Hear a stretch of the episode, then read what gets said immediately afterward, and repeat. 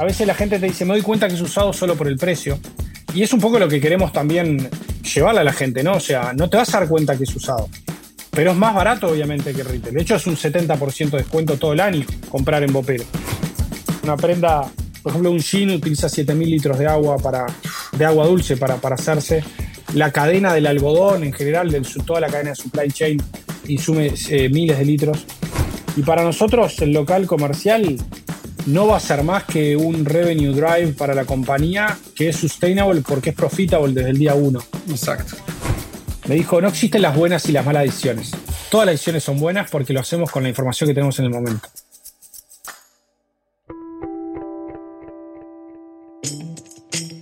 Hola, soy Fernando Trueba y esto es True Growth Podcast. Un espacio para aprender cómo crear y escalar tu negocio, escuchando las historias y consejos de los emprendedores e inversionistas más representativos de Latinoamérica.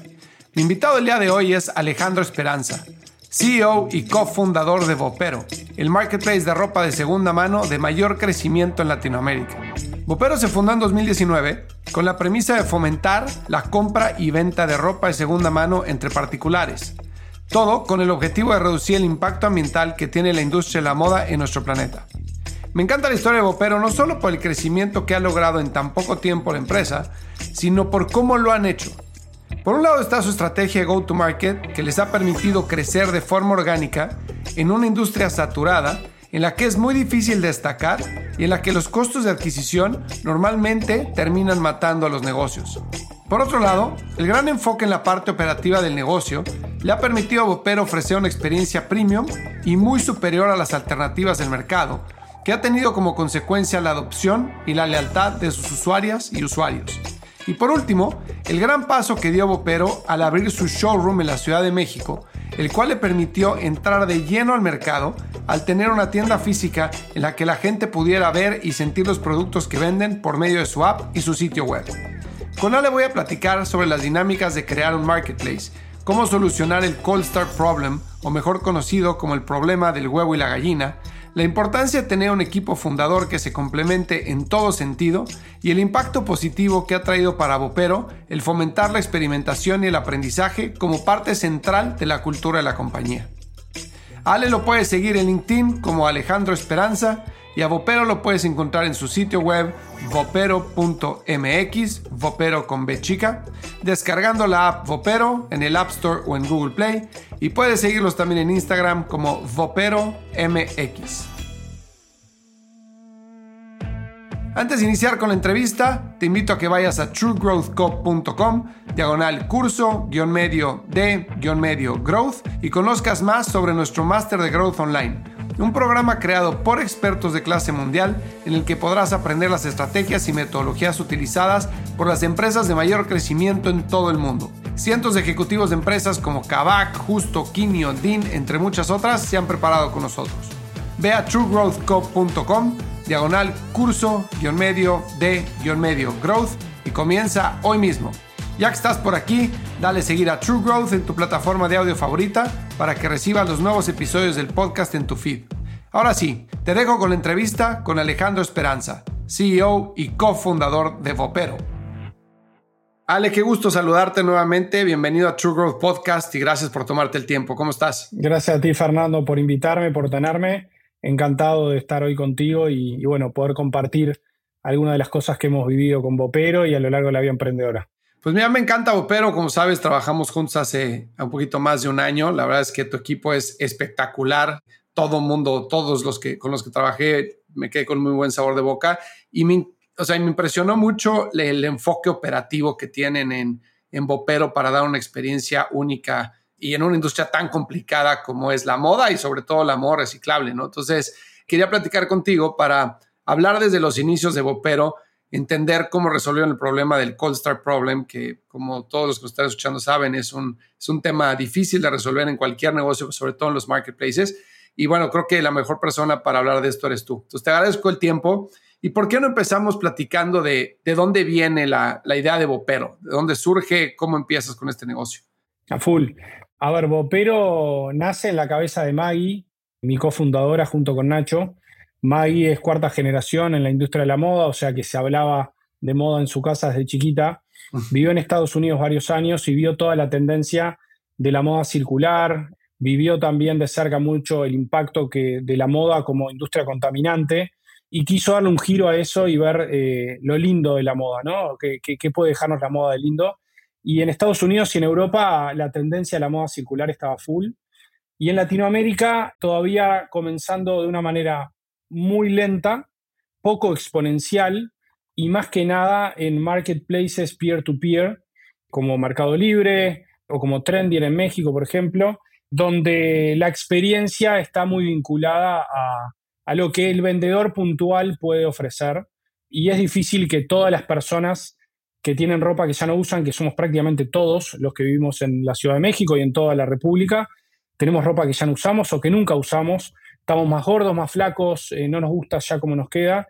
Y esa ropa está ahí ocupando un lugar. Y, y sabíamos que había una oportunidad para esa gente que quería deshacerse de esa ropa pero que no quería hacer nada al respecto.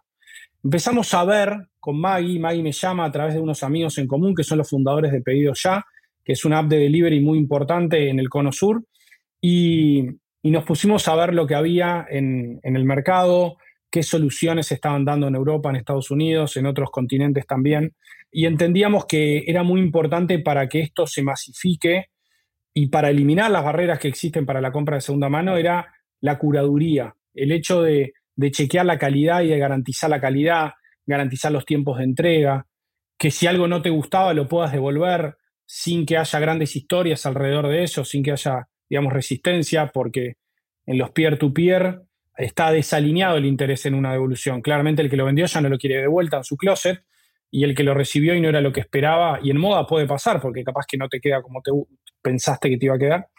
Entonces había como muchos desafíos y sabíamos que había que meternos en el medio para eso. Y para meterse en el medio, en esta industria que hay trillones de dólares en ropa que ya no usamos, había que tener un modelo operativo que funcione, que se resista a la escala, porque íbamos a trabajar con ese caos único, ¿no? Cada prenda se iba a vender una vez. Necesitamos una mente brillante, con Mai pensábamos a quién podemos traer el equipo y ahí surgió por todos lados el nombre de Nacho Cativelli. Nacho había estudiado con Ariel Burstein, que es el fundador de Pedido Ya, y con Álvaro en la carrera, lo llamamos, mucha gente nos dijo, bueno, cuando lo llames a Nacho va a ser imposible porque él está hace ocho años en una empresa, súper cómodo, pero bueno, digamos que en un fin de semana lo sentamos en el sillón en la casa de Maggie, le contamos nuestra ambición, nuestra visión y lo que queríamos realmente construir. Y yo creo que al volver hacia la casa lo charló con la mujer y, se convencieron de, de que el futuro de la moda pasaba por algo así. Y ahí se formó un equipo que desde el primer día, con una cohesión y una complementariedad muy grande, empezamos a construir Bopero debatiendo todos los detalles de ese proceso operativo, ¿no? De, cómo íbamos a colgar la ropa, por ejemplo, y decíamos, bueno, un maniquín, una, un gancho, como dicen ustedes, o una percha, como se dice en el sur. Empezamos a probar con imanes. La casa de Maggie tenía toda una pared de metal y empezamos a probar con imanes y funcionaba muy bien. Y ahí, bueno, empezó a haber toda una, una ingeniería alrededor de cada uno de los procesos y del sistema y pensamos en hacer una app que sea muy divertida, una tecnología fuerte. Nos juntamos con un mentor de la red Endeavor y cuando le contamos, estamos en el mes de octubre dijimos, bueno, vamos a hacer un MVP y creemos que lo vamos a tener para el mes de marzo. Y el mentor nos dijo algo muy fuerte que nos dijo, me suena que ustedes se quieren tomar unos meses de vacaciones y recién después empezar. Y nos dijo, me gustaría que empiecen a vender la semana que viene, que listen la ropa, que le pidan a sus amigos, a su familia, que realmente entiendan si lo que ustedes dicen que la gente les va a dar la ropa en consignación y todo va a funcionar bien, queremos ver qué pase. Eventualmente no le pongan popero, pónganle otro nombre, pero por si falla o por si se lo quieren guardar. Y bueno, y a probar. Y la realidad es que los lanzamos como pero. A la semana de esa reunión ya teníamos un sitio, en ese momento montado en Shopify, con obviamente tuneado un poco por Nacho y por Maggie, pero bueno, con ropa, como decía, ¿no? Family and Friends. Juntamos mil prendas y salimos al mercado. Al principio prácticamente, te imaginarás, no teníamos prácticamente órdenes, iba creciendo en un boca a boca muy sencillo, empezamos a buscar capital para tener lo, que se llama habitualmente una ronda ángel, conseguimos plata de, de algunos ángeles muy buenos y de Family and Friends, y a partir de ahí lo que fue un aprendizaje constante fue cómo lo que habíamos ideado como MVP iba mutando a medida que íbamos haciendo el negocio y no damos cuenta de lo que nos habíamos imaginado que iba a funcionar, determinados features que pensamos que iban a funcionar, no eran tan relevantes en la práctica y eso se tornó en que nuestra propia tecnología recién terminó saliendo siete meses más tarde, en el mes de julio del 2021. Y vivimos casi seis meses con Shopify cuando al principio hubiésemos pensado que no hubiese sido posible. Así que con mucho error, creo que metodológicamente nuestro equipo entendió que el error iba a ser parte del proceso y tratar de, obviamente, de los errores aprender y reaccionar rápidamente y de esa manera ir creciendo. El mercado creo que, creo que lo primero que valoró un Bopero fue la transparencia. Nosotros le decíamos a los vendedores a qué precio se iba a vender su producto, veían a cuánto se vendía, la plata se les incorporaba dentro de una cuenta y después se la podían girar a su cuenta bancaria. Y eran esas cosas que habíamos escuchado de los second hand, porque Bopero no inventa el concepto de second hand, ya existe desde que existe la ropa, pero creo que le dimos un, un color diferente, lo hicimos un poquito más aspiracional como marca, no la segunda mano como eso que sobra, como que se entienda bien un tianguis, ¿no? Digamos, de, de, que voy a encontrar y obviamente no voy a pagar un peso por esto, sino que poner a la ropa en el lugar que se merece, sabiendo que está teniendo una segunda oportunidad, pero que está en perfecto estado. Y esa fue nuestra obsesión, el estado de la ropa. Y fue la primera gran barrera que tuvimos que superar, porque los vendedores nos decían, sos muy exigente, me estás rechazando mucha ropa. Después aprendimos de que teníamos que ser más transparentes con el proceso de descarte, entonces empezamos a ingresar un, proceso que era, le sacamos una foto y le damos un argumento de por qué habíamos descartado esa prenda y que no calificaba para, para lo que nosotros le llamamos la, la calidad bopero. Y eso terminó impactando positivamente porque los vendedores empezaron a ver que éramos tan exigentes que terminaron a, empezar a comprar ellos también. Y bueno, y fuimos creciendo. Empezamos, por supuesto, en un espacio muy reducido. Recuerdo esa época, estamos hablando de fines del 2020, principios del 2021, eh, pleno COVID, lugares cerrados. Me acuerdo que teníamos un hotel al lado de, nuestra, de nuestro primer local, que era de 100 metros cuadrados, donde hacíamos todo el proceso y vendíamos también. Y había una sala de conferencias en ese hotel que estaba obviamente cerrada y hablamos con el dueño del hotel y le reservamos, le alquilamos, digamos, la, sala de conferencias como warehouse y fue la primera extensión del warehouse porque cumplía con todo, tenía cámaras de seguridad, tenía seguridad en la noche, tenía todas las instalaciones, eh, tenía calefacción, o sea, por todos lados cerraba y de hecho fue el modelo que utilizamos para irnos de Uruguay a México, fue ir a, ir a buscar un hotel cerrado por COVID como warehouse. Pero bueno, aprendimos muchas cosas. Cuento como una anécdota, digamos, eh, graciosa los primeros pickups que hacíamos por las casas de los vendedores, los hacía yo en mi auto, hablaba con las personas como si fuera el del delivery y le hacía preguntas a la gente, ¿cómo te animaste a darle ropa a esta gente? Eh, un poco para, escuchar y estar muy cerca del cliente. Y también entregaba los paquetes de las pocas compras que teníamos por día, ¿no? O sea, me daba el tiempo para todo. Después, obviamente, una, la compañía va creciendo y vas, y vas terciarizando o delegando las tareas que, que no son core para, para el futuro de la compañía. Así que nada, con mucha presencia de los founders, un oído muy activo a los problemas del mercado y al cliente, mucha obsesión por el cliente y porque todo sea perfecto. Y, nosotros partimos desde la primera reunión, dijimos, hay que sorprender a la gente. Y surgió una palabra que, que nos gustó de uno de los primeros clientes que nos dijo, wow, wow opero, nos dijo un cliente. Y a partir de ahí quedó como un hashtag wow opero, que al día de hoy sigue estando en, las cajas, digamos, de, cartón reciclado que utilizamos para entregar nuestros pedidos.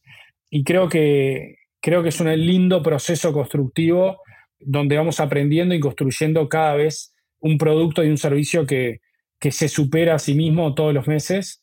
Y es parte del orgullo también que tenemos como founders, ver que lo que en algún momento visualizamos como, como algo que, que soñábamos, ¿no? Que era poder ser el sistema de recirculación de prendas más grande de Latinoamérica.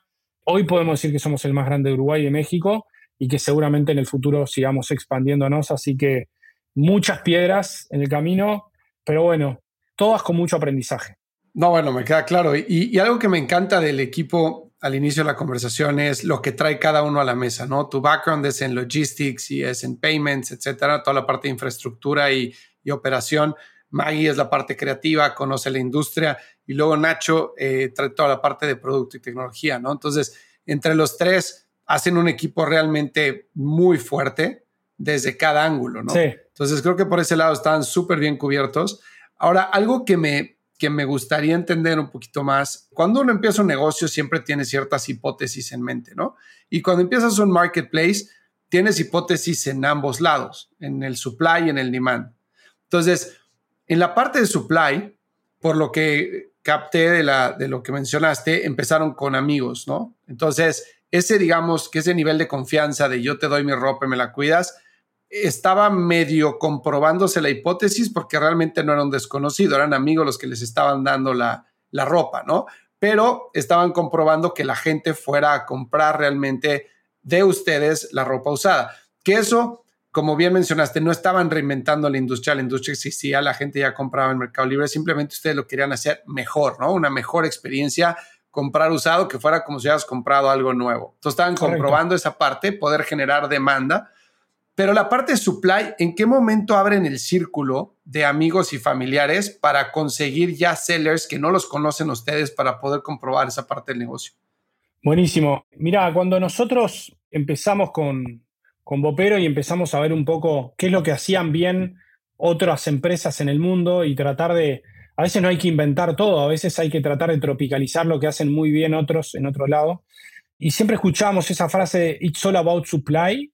Y con buen supply puedes hacer muchas cosas para deleitar a tus clientes compradores, ¿no? O sea, nosotros entendimos que en esta nueva era que hoy capaz es muy, muy obvio decirlo, pero hace tres años capaz que no era tan así, estaban los nuevos comunicadores, ¿no? Porque uno puede ir a, hacer la media, PR, salir en un diario, contar lo que está haciendo, etcétera, pero entendimos que el mejor canal para que la gente cuente su experiencia y tratar de, de atacar diferentes comunidades de gente era a través de los influencers. Y empezamos a probar esa estrategia con influencers porque los influencers eran personas que querían contarle todos los días cosas nuevas a su público. Le contaban qué comían, le contaban a dónde viajaban, le contaban a dónde salían, pero por momentos carecían de mensajes poderosos que tenían realmente un buen impacto en la sociedad. Y nosotros entendimos que esa necesidad de comunicar cosas con impacto social, con impacto ambiental, se cruzaba, en el buen sentido, con la posibilidad de monetizar las prendas que los influencers recibían de las marcas de moda para, porque todos los días tenían que crear contenido y no podían salir todos los días con la misma eh, t-shirt o chamarra en, los videos. Es todo tu vida está todo el día publicada mm. en, las redes, ¿no? Entonces tenían mucha ropa y dijimos, bueno, vamos a darle un canal para que moneticen su closet, dando un buen mensaje a su comunidad y al mismo tiempo dando la posibilidad de ganar dinero. Y encontramos en esa beta lo que empezó siendo obviamente un, test con algunos influencers, empezó a repetirse y a repetirse. Y en un momento empezó a pasarnos de que los influencers nos llamaban a nosotros y nos decían, vi el video de tal influencer, quiero también vender mi closet. Y eso fue un efecto multiplicador que, que nos agarró positivamente por sorpresa y empezamos a ver un crecimiento en la oferta de manera fundamental. Tuvimos que empezar a, a capacitar gente, porque la realidad es que hasta ese momento casi que mi mujer, la mujer de Nacho, el marido de Maggie, venían todos los fines de semana fuera de su horario laboral a, ayudarnos a procesar las prendas que nos iban quedando pendientes. Y en un momento dijimos, bueno, esto va en serio, esto está creciendo en serio. Y tuvimos mucho, mucho foco en hacer bien el supply. Tratar bien a los vendedores, darles certezas. En México fue un poquito diferente el proceso porque quisimos hacer copy-paste de lo que nos había pasado en Uruguay y no habíamos tenido en cuenta que Uruguay, al ser una, Montevideo particularmente, al ser un país muy chico, donde, como se dice habitualmente, todos se conocen, y nosotros de alguna manera teníamos gente que nos podía conocer, se imaginaban que nosotros no nos íbamos a robar la ropa, ¿no? Entonces había alguna confianza construida desde el vamos que en México no nos pasó. Salimos a replicar lo mismo, a influencers a contar la historia de que le estaban llevando a unos uruguayos que se habían instalado recién en un hotel cerrado para que les den ropa en consignación. Y en México se suma otro layer que es que en México existe ropa de lujo. Porque en Uruguay el lujo per se no existe, ¿no? La gente no viste lujo. Pero en México sí.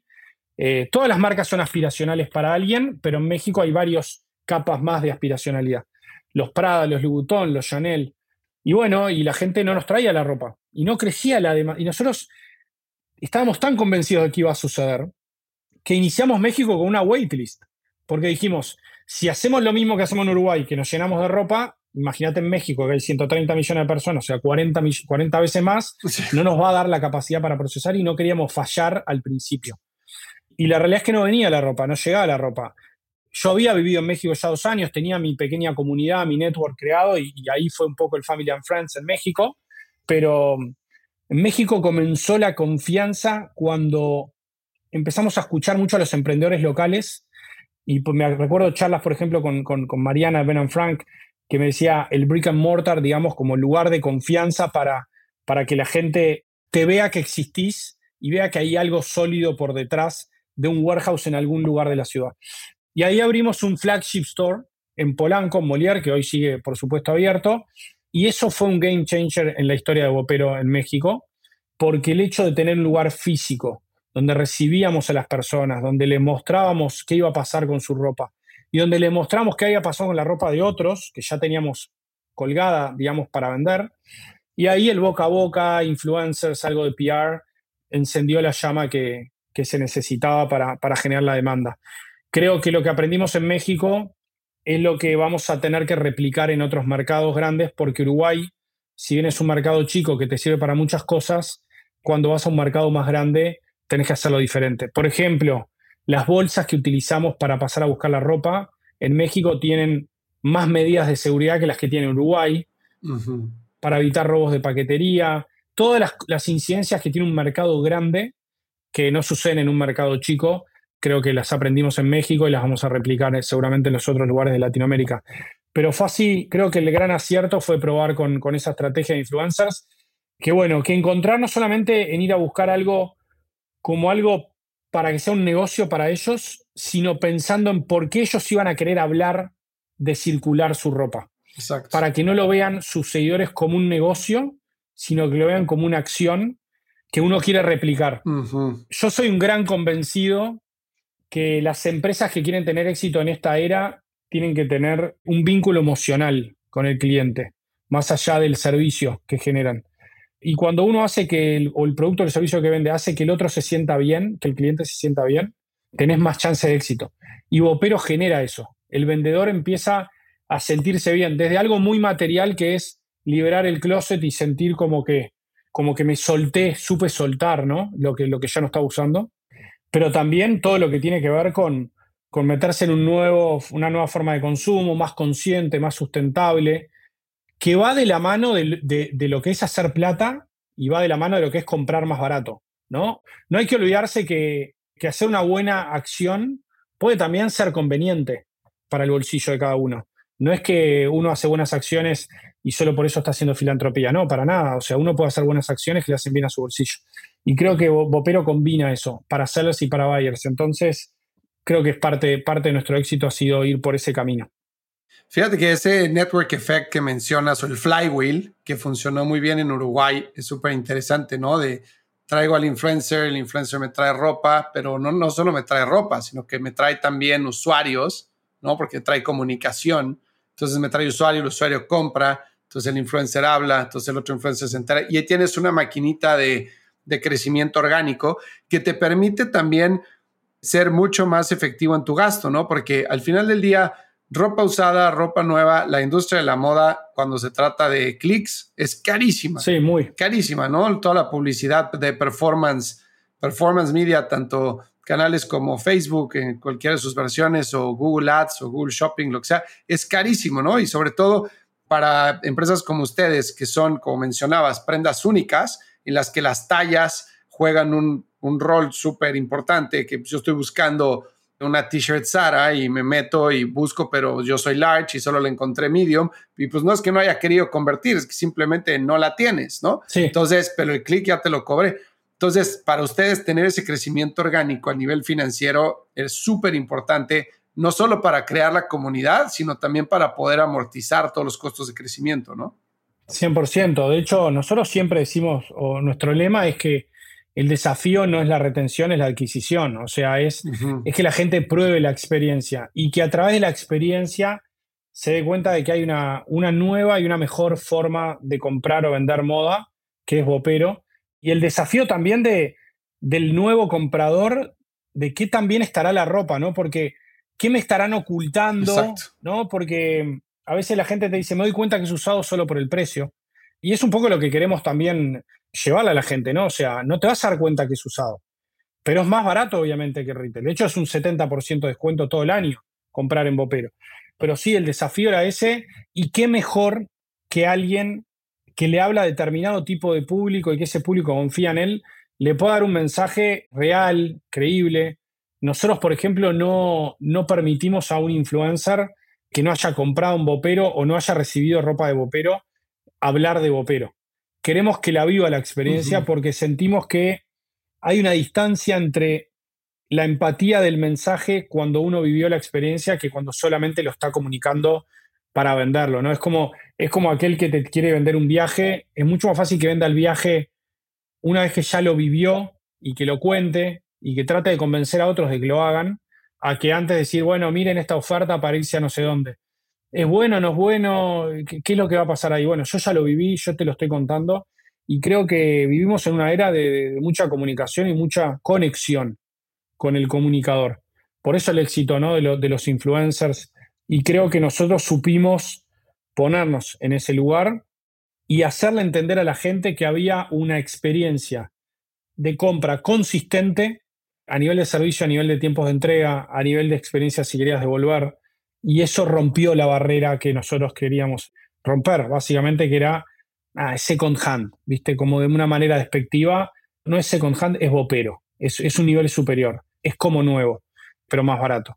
Entonces, eh, nada, eh, creo que el éxito ahí fue utilizar el canal de manera correcta y en eso todo el equipo de brand, todo el equipo de marketing eh, en la cabeza de Maggie, creo que lo hizo muy bien. En esa parte que mencionas, creo que vale muchísimo la pena tocar ese punto porque en particular en México existen muchísimos paradigmas con respecto a comprar usado, ¿no? Incluso vender usado. Hay cierto segmento de la población que le da pena decir que vende usado, porque no vayan a enterarse los demás que tienen necesidades, ¿no? Aunque todas las tengamos, pero, o sea, hay cierta, ciertos paradigmas de comprar y de vender usado y, que la gente sepa que lo estoy haciendo, ¿no? Entonces, cuando hablas de un negocio basado en la comunidad, pues la cara de quien vende y de quien compra es importante para generar esa confianza, generar esa comunidad, etcétera. Y ustedes han hecho un muy buen trabajo en la marca, ¿no? Y en que si te lleva un paquete a tu casa y tiene el logo de Bopero, pues que no le dé pena a la gente que esté sentado el paquete afuera, que dice Bopero, para que no se vayan a enterar los demás de que compró en Bopero y que es algo usado. Y lo han hecho a través de la experiencia, ¿no? Y ustedes, y ahí me, encantaría hacer doble, doble clic porque sé que ahí es donde está toda la magia. Que en un e-commerce realmente tú destacas o por precio o por selección o por experiencia, ¿no? Y ustedes se han enfocado muchísimo. Obviamente el precio viene por el given de que es un producto usado, pero ustedes se han enfocado en la experiencia de que sea como comprar nuevo, o sea, cómo refrescan las prendas, cómo la empaquetan, cómo la cuidan, cómo la entregan, el unboxing experience. Se han puesto una, han hecho una experiencia premium en un producto no premium. Ahora, todo eso viene con un costo, ¿no? Evidentemente, es un costo operativo que ustedes necesitan generar ahorros en lo que hablábamos anteriormente, en adquisición por medio de comunidad para que sea más orgánico el crecimiento, para poder amortizar esa operación, ¿no? Sí. Entonces, ¿dónde se dan cuenta ustedes que es ahí donde está el secreto del éxito de Bopero, en la operación y cómo lo llevan a cabo? Bueno, eh, procesar ese caos únicos es un desafío gigante y, lo principal es que, es que lo pensamos realmente en hacer grande. Nosotros en el último año, por ejemplo, en México procesamos un millón de prendas. Y procesar un millón de prendas significa haberlas ido a buscar a casas de personas o que las personas lo hayan traído a nuestro, nuestra tienda en Polanco, abrir cada bolsa bajo estrictas medidas de seguridad con cámaras, escanear un QR único de cada bolsa. A cada prenda con mucho amor se trata de verificar si esa prenda se puede vender en nuestro canal, si cumple con los requisitos de calidad o no. Si no, le explicamos, como te decía antes, al vendedor por qué no se lo vamos a aceptar.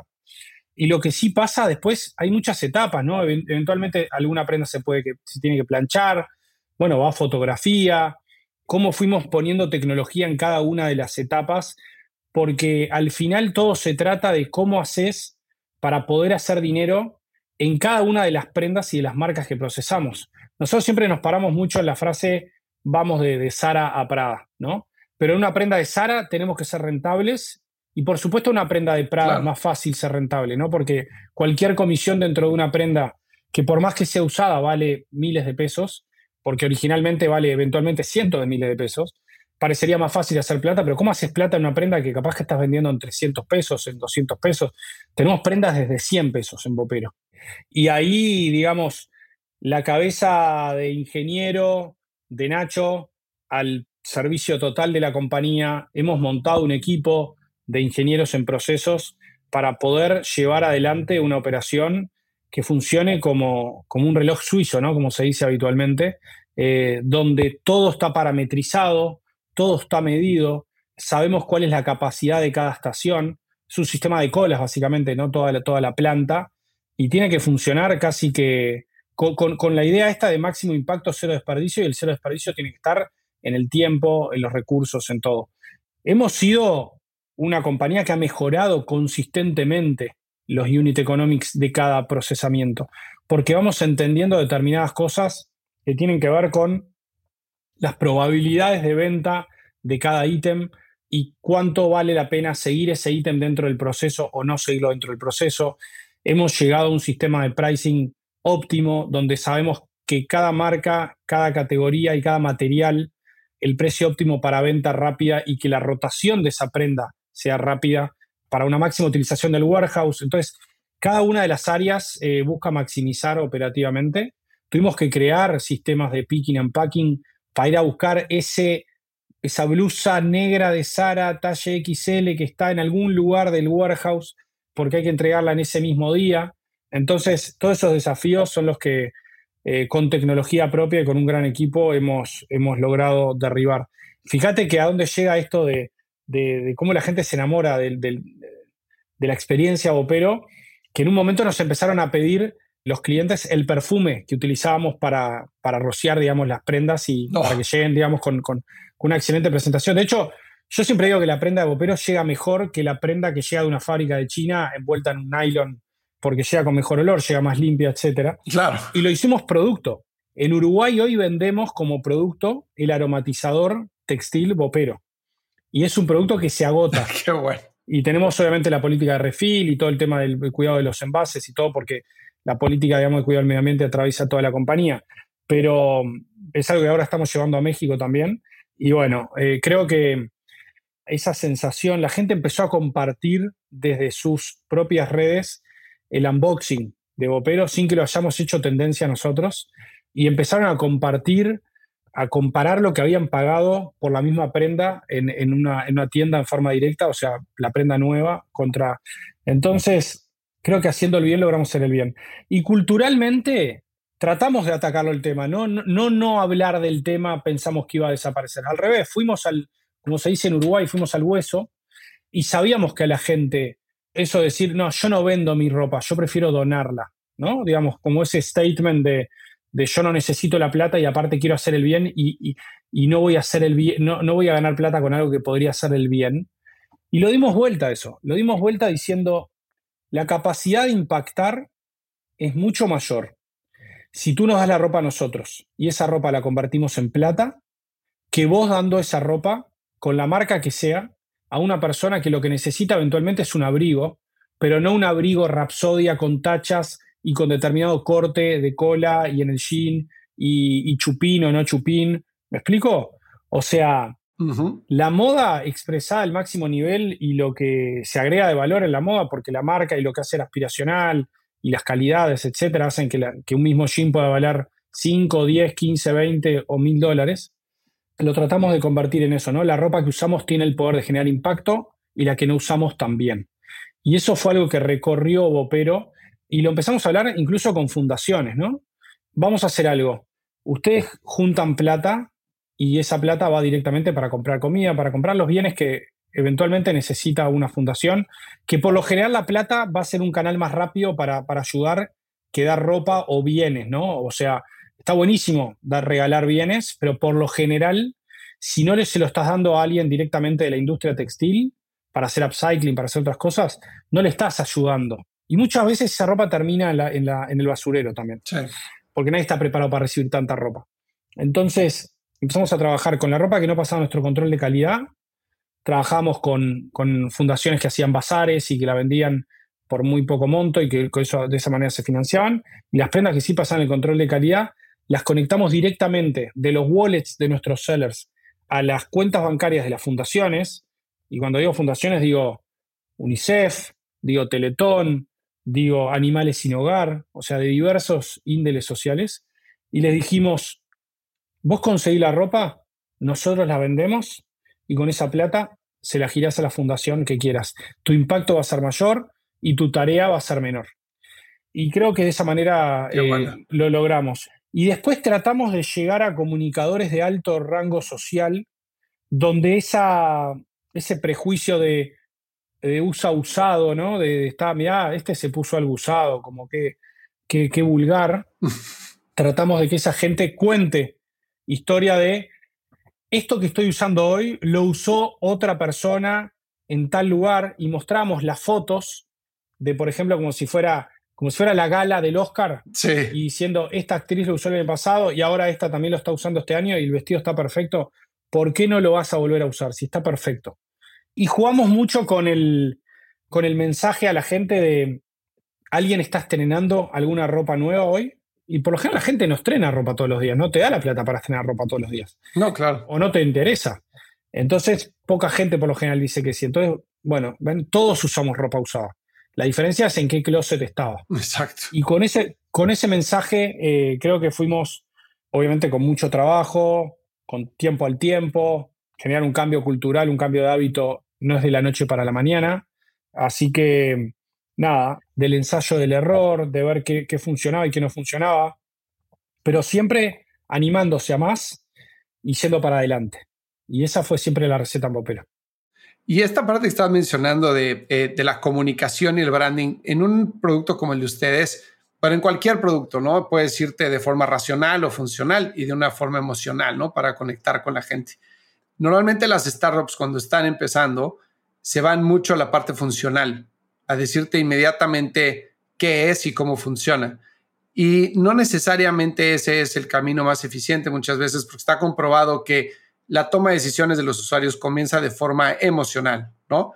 Pero a esa emoción, a la hora que despiertas esa emoción, debes acompañarlo con la razón. Y entonces, si tú acompañas con la razón, el ser humano está codeado para que va a encontrar la razón por la cual va a justificar su emoción, ¿no? Entonces, si tú despertaste la emoción adecuada, y después das el, sustento racional y así te la vas llevando a lo largo de la experiencia, logras crear esa conexión y que la gente convierta en una tasa mucho mayor, ¿no? En el caso de ustedes, es súper fuerte a ambos lados, ¿no? Tienes la, te puede hablar de la parte eh, racional o funcional de vamos a este, pelear con el medio ambiente, vamos a reducir el desperdicio, vamos a apoyar a otra gente, etcétera. Y después está la parte emocional, que es como la conexión con la ropa y la conexión con, y con el mismo medio ambiente, pero de otra forma el lenguaje. Entonces, ¿cómo decían ustedes cómo balancear esas dos este, variables de la ecuación? Bueno, nosotros decidimos primero tratar de convencer al consumidor con, con el mensaje racional. O sea, nosotros entendíamos que había mucha gente en el sector urbano de las ciudades que por un lado tenía mucha ropa y que al mismo tiempo sentía que no tenía lo que ponerse y mucha gente que, principalmente las mujeres, que, tienen o se sienten la necesidad o les gusta, porque son amantes de la moda, de ir cambiando, renovando su closet, ¿no? Eh, y realmente, no solamente aquellos que no pueden ir al mall y comprar directamente la, marca en, en, su tienda original, sino que había mucha gente que no quería hacerlo, porque requiere de una billetera muy importante, ¿no? Entonces empezamos a hablarle al público con, con lo que iba a encontrar en Bopero, ¿no? Que son marcas originales, de esas marcas que la gente ama, a una fracción de su valor original. Y fuimos reformando un poco el slogan, digamos, hasta, hasta que hoy hablamos de moda circular de tus marcas favoritas y no tenemos ni que decir que tiene un descuento porque la gente ya se acerca porque ve que eh, eh, identifica la marca, eh, sabe de qué calidad estaban hablando la, la mercadería, pero entienden el proceso y qué es moda circular. Entonces, ese carácter racional del value for money ¿no? que tiene nuestro, nuestro cliente, lo supimos ir acompañando con el mensaje de, de que está haciendo bien ¿no? y cuál es el impacto. De hecho, cuando nosotros le entregamos un paquete a nuestro cliente que hizo una compra como decimos nosotros, inteligente y sustentable, pero primero es inteligente, el mensaje que le damos es, este es el impacto que acabas de crear con esta compra. O sea, acabas de evitar que se cree tanto desperdicio, tantas emisiones de CO2, tantos litros de agua. La gente no es consciente, una prenda, por ejemplo, un jean utiliza 7.000 litros de agua, para, de agua dulce para, para hacerse. La cadena del algodón en general, de toda la cadena de supply chain, insume eh, miles de litros. Entonces, terminamos de abrazar esa decisión con lo, con lo emocional, partiendo de lo racional que es, te ahorraste mucha plata. Te compraste tres prendas de esa marca que te gusta por el precio de una que hubieses pagado en la tienda. Entonces, a medida que el cliente se da cuenta que hay una, hay una racionalidad y encima hay una satisfacción asociada a la emoción, a esa eh, retribución, que deja de ser vergüenza para ser un orgullo, ¿no? Porque ese es el desafío. Es cómo haces que la persona diga, mira, me compré esto second hand, a no voy a decir que es second hand. Igual no se van a dar cuenta porque la prenda es nueva, ¿no? Sí, claro. Pero cómo, cómo das vuelta esa cabeza, ¿no? Y, eso es en lo que trabajamos mucho tiempo, con comunicación, pero por, mediante la información. El cliente es inteligente, puede ser que al principio no te preste atención, pero en algún momento cuando el mensaje cala hondo y, y mostrás que hay data atrás de lo que le estás diciendo, terminas de, convencerlo. Muchas veces nuestros clientes han entrado al mundo bopero y al mundo de la segunda mano porque nosotros también tenemos ropa nueva que viene de los outlets, que viene de esa ropa que está a punto de liquidarse, mm. a punto de quemarse en muchos casos. Las, marcas muchas veces queman inventario. Les queda uno, saltea un leftover ahí, un color rojo, un talle XL que no pueden vender en retail o en e-commerce y que nosotros sí lo podemos hacer porque vendemos justamente secados únicos y armaban su basket dentro de la app o en tienda y empezaban con esa prenda que tenía etiqueta y de pronto metían una usada como para ver qué pasaba y realmente en la experiencia abriendo la caja no podían creer lo que era esa prenda usada, era, era igual que las nuevas o mejor y ya el siguiente compra ya no había prendas nuevas con etiqueta. Entonces hay un poco un juego eso de, de abrir, abrirse la posibilidad de comprar. De hecho, jugábamos mucho con el... recordábamos en la década de los 90 el desafío Pepsi y Coca-Cola, que en Uruguay por lo menos tuvo mucho éxito, que te dan dos vasos y tenías que definir cuál era Pepsi y cuál era Coca. Y nosotros empezamos a hacer el desafío opero. Entonces compramos un pantalón de una marca, por ejemplo Sara, y poníamos un pantalón bopero, Sara, que era básicamente un, un pantalón de Sara usado, aprobado por nuestro sistema de calidad. Y el juego era, bueno, date cuenta cuál es su usado. Y tenías quienes obviamente jugaban un poquito y ya les daba lo mismo en realidad, entonces terminaban eligiendo uno. Y tenías aquellos escépticos que realmente se tomaban el trabajo de, empezar a buscar por todos lados, a ver dónde le encontraban el defecto y no lo encontraban. Y terminaban una sonrisa, ¿no? El juego. Eh, y obviamente terminaba con un descuento para, tu primera compra en, en Bopero, ¿no? Claro. Para que esa racionalidad de la decisión sea ayudarla, ¿no? Empujarla a animarse y a meterse en un mundo nuevo de, la, de vuelta de la compra inteligente y sustentable. Entonces, hemos hecho mil ejercicios. Lo, último que nos ha dado muchísimo efecto positivo, paradójicamente, es la venta offline. Hemos atravesado un proceso de descubrimiento, tanto en México como en, como en Uruguay, y, ya forma parte de la omnicanalidad como, como algo que no, no habíamos imaginado en un principio, pero que hoy es parte de nuestra realidad. Y es que toda esa barrera de cómo convencer a través del mensaje digital y buscar ese clic para que la gente confíe. Y cómo al principio, por ejemplo, no teníamos PayPal en, el checkout, entonces la gente pensaba que capaz que era una página falsa para tomarte los datos de la tarjeta y mm. poder hacerlas para fraude. Al hecho de poner PayPal, la gente ya empezó a utilizar PayPal y después, obviamente, por tener PayPal, ya la gente volvía al Master y Visa o al Oxxo, digamos, o cualquier método de pago alternativo Hoy estamos saliendo próximamente con Quesky también. Pero como todo ese juego de, cómo comunicar la calidad en offline no hay que explicarlo, porque al final en un retail store la gente entra, toca, huele, busca el defecto, no lo encuentra, se lo prueba y se lo compra, porque una vez que pasó todo ese chequeo de todos los tics, digamos, de está ok, está ok, está ok, en el momento que el precio, por supuesto que va a estar ok. Entonces, cuando ya pasó todo lo demás, el precio ya pasa a ser el factor de, definición porque dice, bueno, si todo esto está bien y está este precio, ¿por qué no lo voy a comprar? Y lo empezamos en Uruguay como, como una prueba.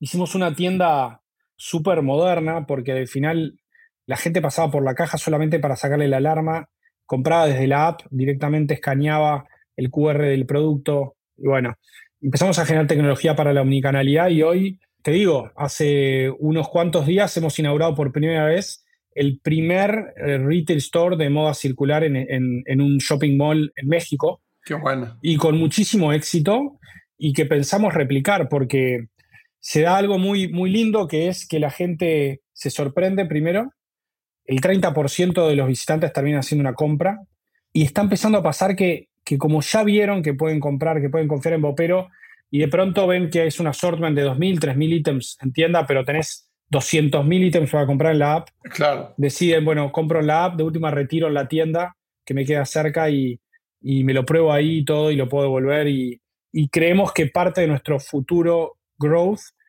pasa por, por abrir más tiendas y, y, replicar esto, que es un lindo, una linda forma de retroalimentar también la parte online. Entonces, muy contentos con ese ensayo que empezó siendo un juego y, y terminó siendo una realidad de crecimiento para nosotros, para el presente y para el futuro. Sí, una estrategia de, de, confianza, ¿no? Como mencionaste, de que nos vean que existimos, que hay algo palpable, etcétera que se convierte en un, en un revenue. Claro. En un revenue stream de la compañía. Sí, no por, no por nada, marcas como Allbirds, Everlane, Lululemon, todas esas que eran online only, tienen su presencia en retail el día de hoy, ¿no? O sea, 100%. Todas, absolutamente todas, porque pues al final del día el e-commerce crece bestialmente, pero el retail ahí sigue, o sea, no va a ningún lado. Sí, el retail y en fashion particularmente, capaz que no tanto en, en todo lo que es tecnológico, digamos, o electrónico, pero creo que la pandemia también generó dos públicos muy diferentes, ¿no? aquel que, que se acostumbró a, a, no tener que meterse en el bolsillo de, de, los shoppings y poder comprar online, que te lo llegue a tu casa, probártelo tranquilo y eventualmente poder devolverlo de una manera fácil, poder atenderlo a través de la app de Opero y la web, pero también aquel que, que quiere probárselo, que lo quiere tocar y que de alguna manera puede ser la puerta de entrada. Y para nosotros el local comercial no va a ser más que un revenue drive para la compañía que es sustainable porque es profitable desde el día uno. Entonces, eh, Exacto. qué mejor que, que, poder llevar el mensaje a través de tu producto y encima en ese camino poder ser rentable, ¿no? Entonces, eh, creo, que, creo que hace mucho sentido y estamos muy contentos con eso también. No, pues muchas felicidades por eso. Ali. Gracias, Fer. Oye, de, obviamente ahorita ya llevan, este, digo, o sea, realmente son una empresa nueva, pero obviamente han aprendido muchísimo, ¿no? Desde crecer en Uruguay hasta abrir en México, el tema de retail, pero si voltearas hacia atrás, ¿qué de lo que sabes hoy y has averiguado en estos años te hubiera gustado saber ese día que estabas en casa de Maggie en el sofá hablando con Nacho? Wow, yo creo que acá es importante también mencionar que ha habido un cambio de paradigma en estos dos años y medio de emprendimiento. Ha habido una revolución en el medio, ¿no? Y esa revolución tiene que ver con, con cómo cómo ha cambiado el mundo de, la innovación, de la inversión para la innovación y todo lo que es emprendimientos de alta escala, cómo tienen que usar los recursos, cómo tienen que, contratar personal, cómo tienen que moverse para adelante. Creo que, creo que con el diario del lunes, como se dice habitualmente aquí en el sur también, hemos cometido muchos errores. Hemos cometido muchos er, aciertos, por supuesto, porque de esa construcción de aciertos y errores se va, se va creando algo lindo. Y como te dije, para nosotros el error era metodológicamente aceptado, porque es la única forma de aprender es haciendo. Creo que los principales errores que hemos cometido en algún punto fue con momentos de contrataciones masivas, eh, sin entender si culturalmente había un fit muy fuerte con la compañía.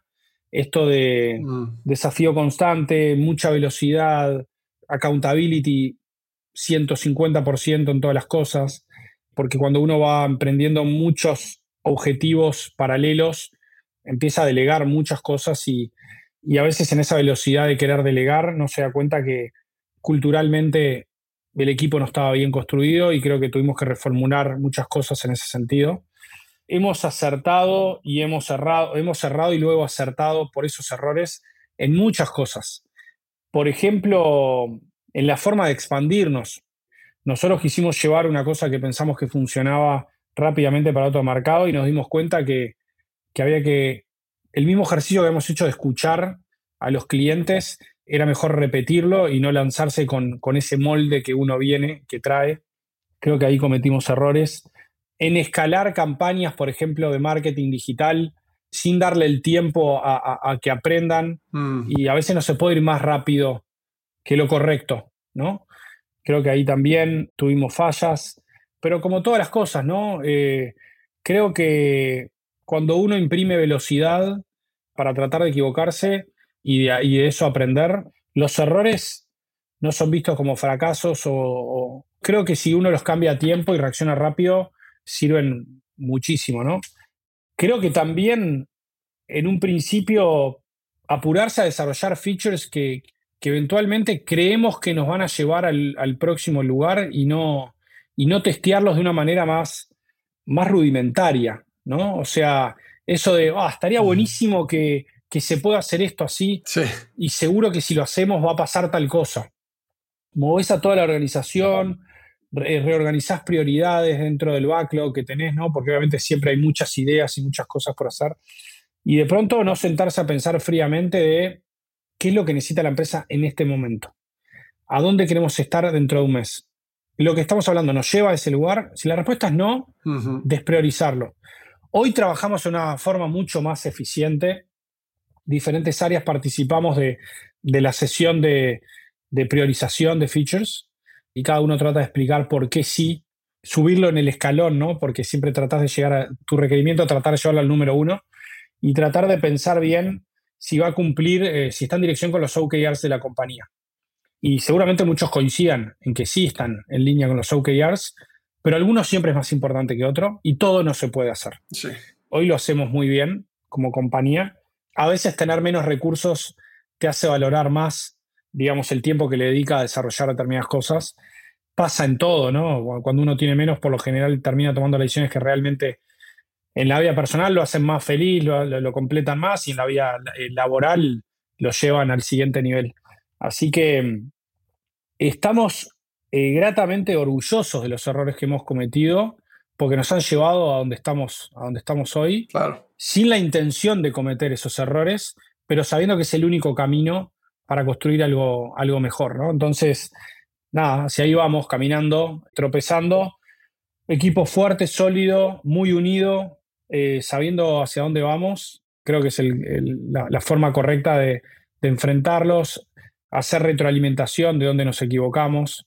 Y bueno, siempre está, ¿no? Obviamente la charla de, no, porque si me dieran de vuelta eh, la primera ronda que hubiese hecho tal cosa o tal otra, pero bueno, mira, a mí en un curso en Stanford un profesor me dijo una cosa que a mí me quedó grabada.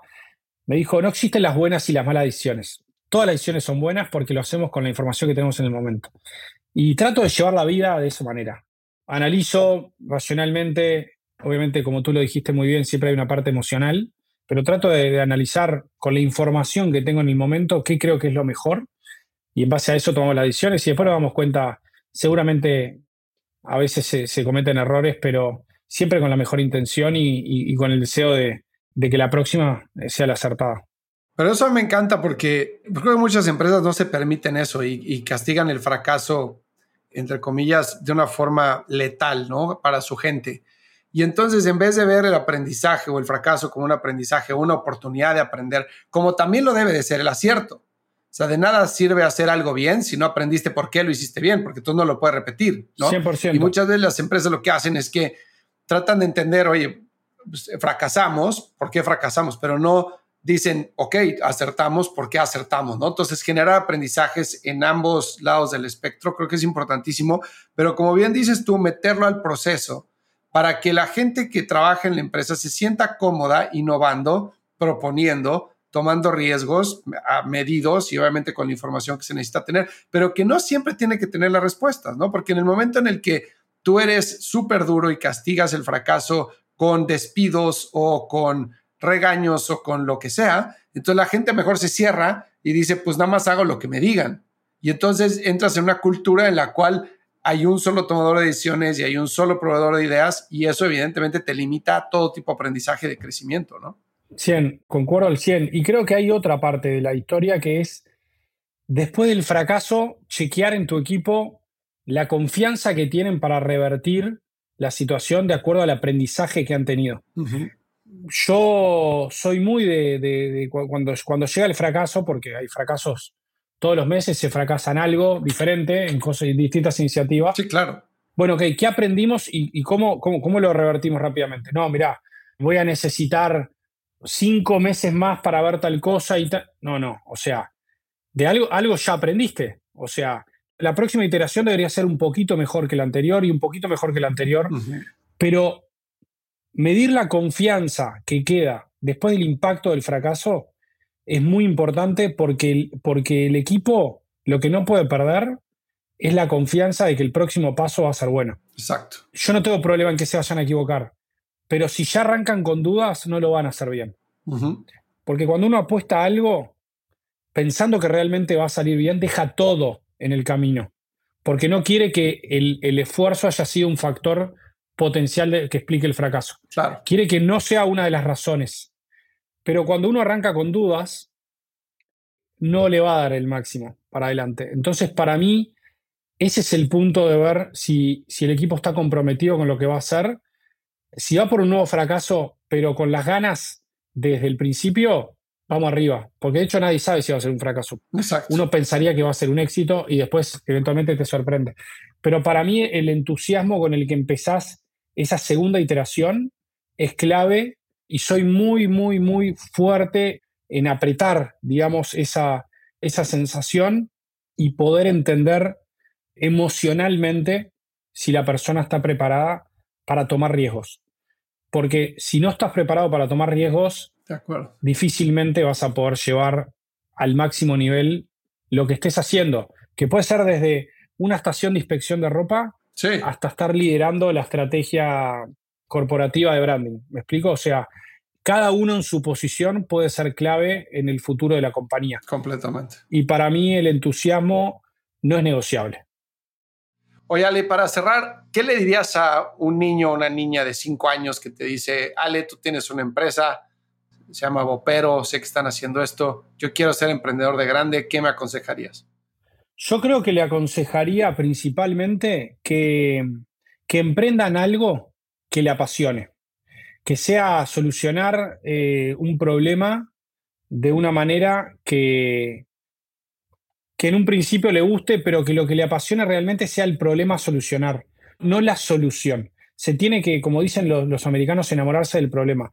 Porque cuando uno se mete en estos terrenos y en estos, cuando se mete a emprender, le va a dedicar muchos años de su vida al emprendimiento. Ojalá, ¿no? Porque uno de vuelta arranca pensando que va a ser todo bien. Claro. Todo bien, digamos, en el sentido de exitoso, ¿no? Exitoso de que le va a permitir continuarlo. un emprendimiento sostenible, si lo vas a hacer seis meses, no importa si es algo que te apasiona o no te apasiona, porque unos seis meses puede hacer cualquier cosa siempre y cuando profesionalmente lo llene de alguna manera. Pero cuando uno emprende durante muchos años, lo que estás haciendo forma parte de tu vida, de todos los días de tu vida. Entonces, si vas a hacer algo que no te, no, no te apasiona, vas a perder años de tu vida, vas a seguramente desistir en la primera difícil que tengas a cambio, que vas a tener muchas montañas por delante. Si no hay un amor por lo que estás construyendo, por ese problema que querés solucionar y no estás dispuesto a ir cambiando tus soluciones de acuerdo a que siempre tengan como el objetivo solucionar ese problema, no lo hagas. Seguí estudiando, trabaja con otra persona, buscate un buen líder y seguilo, aprende, y cuando encuentres eso que te apasiona, dale con todo. Pero con todo es todo, ¿eh? Sangre, sudor y lágrimas, como dicen. Porque mm, es un mercado muy competitivo y no hay lugar para, para medias tintas. Mi padre siempre decía las medias están para los pies. Entonces, hay que, hay que ir con todo y creo que esa es la receta, ¿no? Ir con todo en algo que te apasione y, si no lo encontrás, mientras lo buscas, hace algo que te entretenga, rodeado de gente inteligente, idealmente más inteligente que vos, o más capaz que vos, o más tenaz que vos, gente que admires. Y luego rodeate de gente que admires, porque es la única forma que después de los roces diarios o, del desgaste, digamos, que trae eh, eh, el emprender y dejar todo, tiene que haber admiración y tiene que haber complementariedad. Si están las dos cosas, ese equipo va a resistir cualquier tormenta. Me encanta. Pues muchísimas gracias, Ali. Vamos arriba. Te agradezco enormemente el tiempo y que hayas eh, compartido tu experiencia, Bopero. Muchas felicidades. Gracias. Soy gran admirador de lo que hacen, como sabes, y les deseo el mejor de los éxitos. Un abrazo para ti y para todos los que nos han escuchado. Antes de que te vayas, te invito a que veas las notas de este episodio en truegrowthcop.com diagonal blog. La siguiente semana iniciaremos con una miniserie de cuatro episodios dedicada a la formación y desarrollo de equipos, en la que estaré platicando con líderes de empresas como Amazon, PayPal, Justo y Clip sobre las mejores prácticas para atraer, manejar y desarrollar talento. En el episodio del martes que viene voy a platicar con Federico Gómez Schumacher, quien es el VP de PayPal para Latinoamérica y un gran líder reconocido en la industria de fintech en la región. No te lo pierdas. Siguiente martes en tu plataforma de audio favorita. No te olvides de darle follow a True Growth para recibir los nuevos episodios en tu feed. Síguenos en Instagram como arroba truegrowthco y si te gustó este episodio, regálanos 5 estrellas para que más gente descubra este podcast. Y bueno, contarle a tus amigos, familiares, etcétera, no está de más. Nos vemos la siguiente semana.